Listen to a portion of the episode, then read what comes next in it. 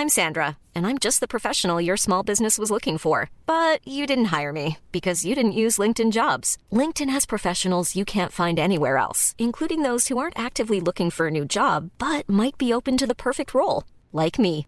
In a given month, over 70% of LinkedIn users don't visit other leading job sites. So if you're not looking on LinkedIn, you'll miss out on great candidates like Sandra. Start hiring professionals like a professional. Post your free job on linkedin.com/people today. Bueno, y ayer senadores y diputados del Partido Acción Nacional acudieron a la Fiscalía General de la República para pedir el acceso a la carpeta de investigación en contra del ex candidato presidencial Ricardo Anaya. Pero ¿qué fue lo que pasó? Yulen Rementería, coordinador del PAN en la Cámara de Senadores. ¿Cómo estás? Buenos días. Gracias por tomarnos la llamada. Hola, muy buenos días, Lupita, Sergio. Muy buenos días al auditorio también. Gracias, senador. Cuéntanos qué pasó, qué pasó en esta, pues, en, en este momento en que acudieron ustedes a la fiscalía. Bueno, pues como ustedes saben, en el auditorio se le ha negado el derecho que tiene, como cualquier persona que está imputada, eh, a poder conocer la carpeta de investigación. Y Ricardo Naya fue citado, si no mal recuerdo, desde el domingo en su casa en Querétaro para asistir el día de hoy, jueves, a una audiencia ante un juez, eh, pues a solicitud precisamente de la Fiscalía General de la República por supuestos delitos que le imputan.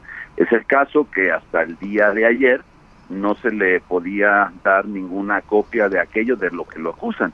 Y nosotros lo que hicimos fue ir a respaldar eh, de manera, pues, medida, de, por supuesto, respetuosa, para poder hablar con la fiscalía, con la gente, porque el abogado que estaba atendiendo o que está atendiendo todavía el caso de Ricardo Anaya, pues no había sido atendido.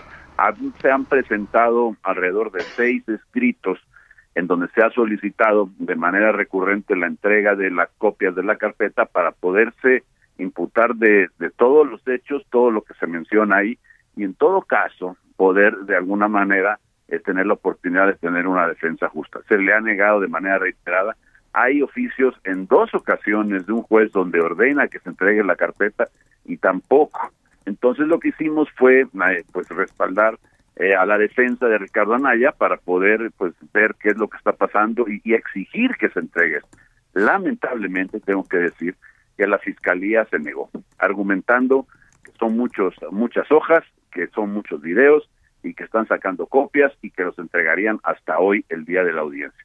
Entonces esto, pues como cualquiera se puede imaginar, pues pone en un estado pues casi de indefensión a quien va a acudir a una audiencia y no sabe de qué le acusan. Entonces, bueno, y el riesgo que se corre, evidentemente, en una audiencia de estas, es que, bueno, además de conocer de los hechos que se puedan estar imputando, que el juez pueda dictar la prisión preventiva, en todo caso justificada u oficiosa, según sean los delitos que le estén imputando. Eh, eso es lo que...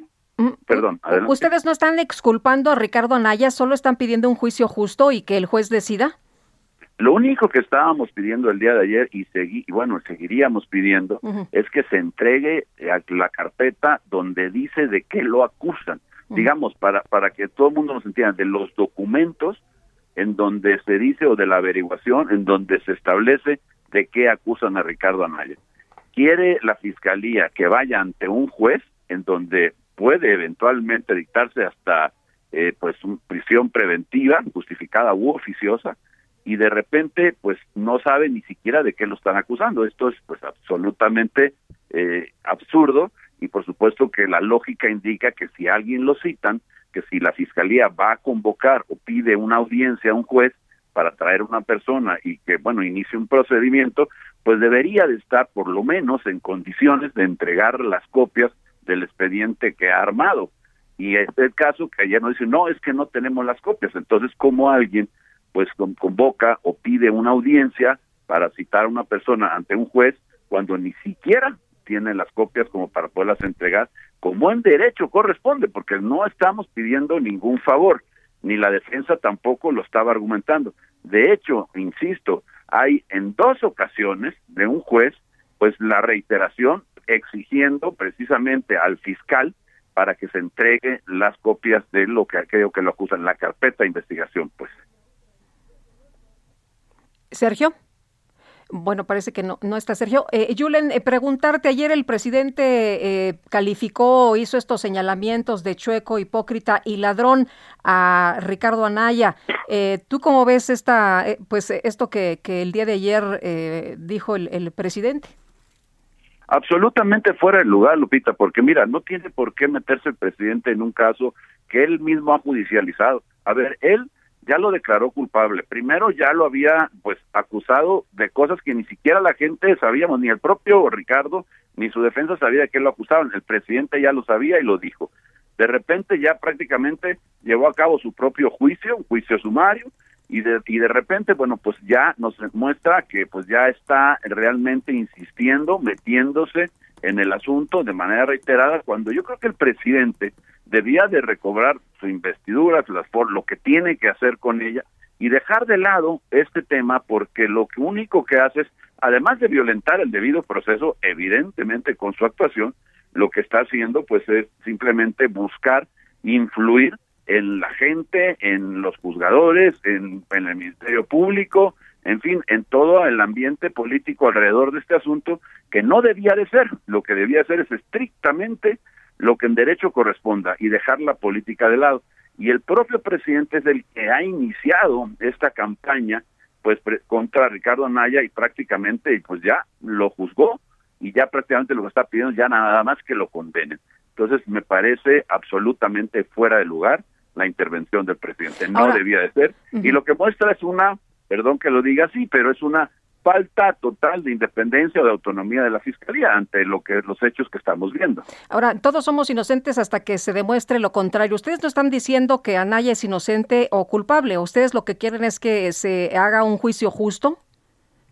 Nosotros lo que estamos pidiendo es exactamente eso, que haya un juicio justo, que se pueda garantizar lo que en la ley se establece, en el Código de Procedimientos Penales, pues dice, el que pueda darse la carpeta de investigación para que yo, imagínate que yo te cito a ti y, no te doy la oportunidad de conocer de qué te estoy acusando y tienes que presentarte ante un juez para ahí enterarte con la posibilidad de que en ese momento el juez, porque han sucedido casos, pues pues simplemente te dicte la prisión preventiva. Entonces, pues francamente me parece absolutamente fuera de lugar y lo único que pedimos es eso, que se dé la oportunidad de tener un juicio justo. No estamos en este momento defendiendo a Ricardo. Sabemos de su inocencia, pero no es el punto. El punto es que haya precisamente una oportunidad de tener un juicio claro, un juicio justo, un juicio apegado a derecho. Muy bien, pues eh, Julen, Sergio, yo te agradecemos como siempre que puedas platicar con nosotros. Muy buenos días. No, con mucho gusto. ojalá, ojalá tengamos la oportunidad de reconocer ya nuevamente a una o, pues volverla a ver a una a una fiscalía que realmente sea autónoma. Muchas gracias, a los Hasta luego. muchas gracias al auditorio. Buenos días, Julen.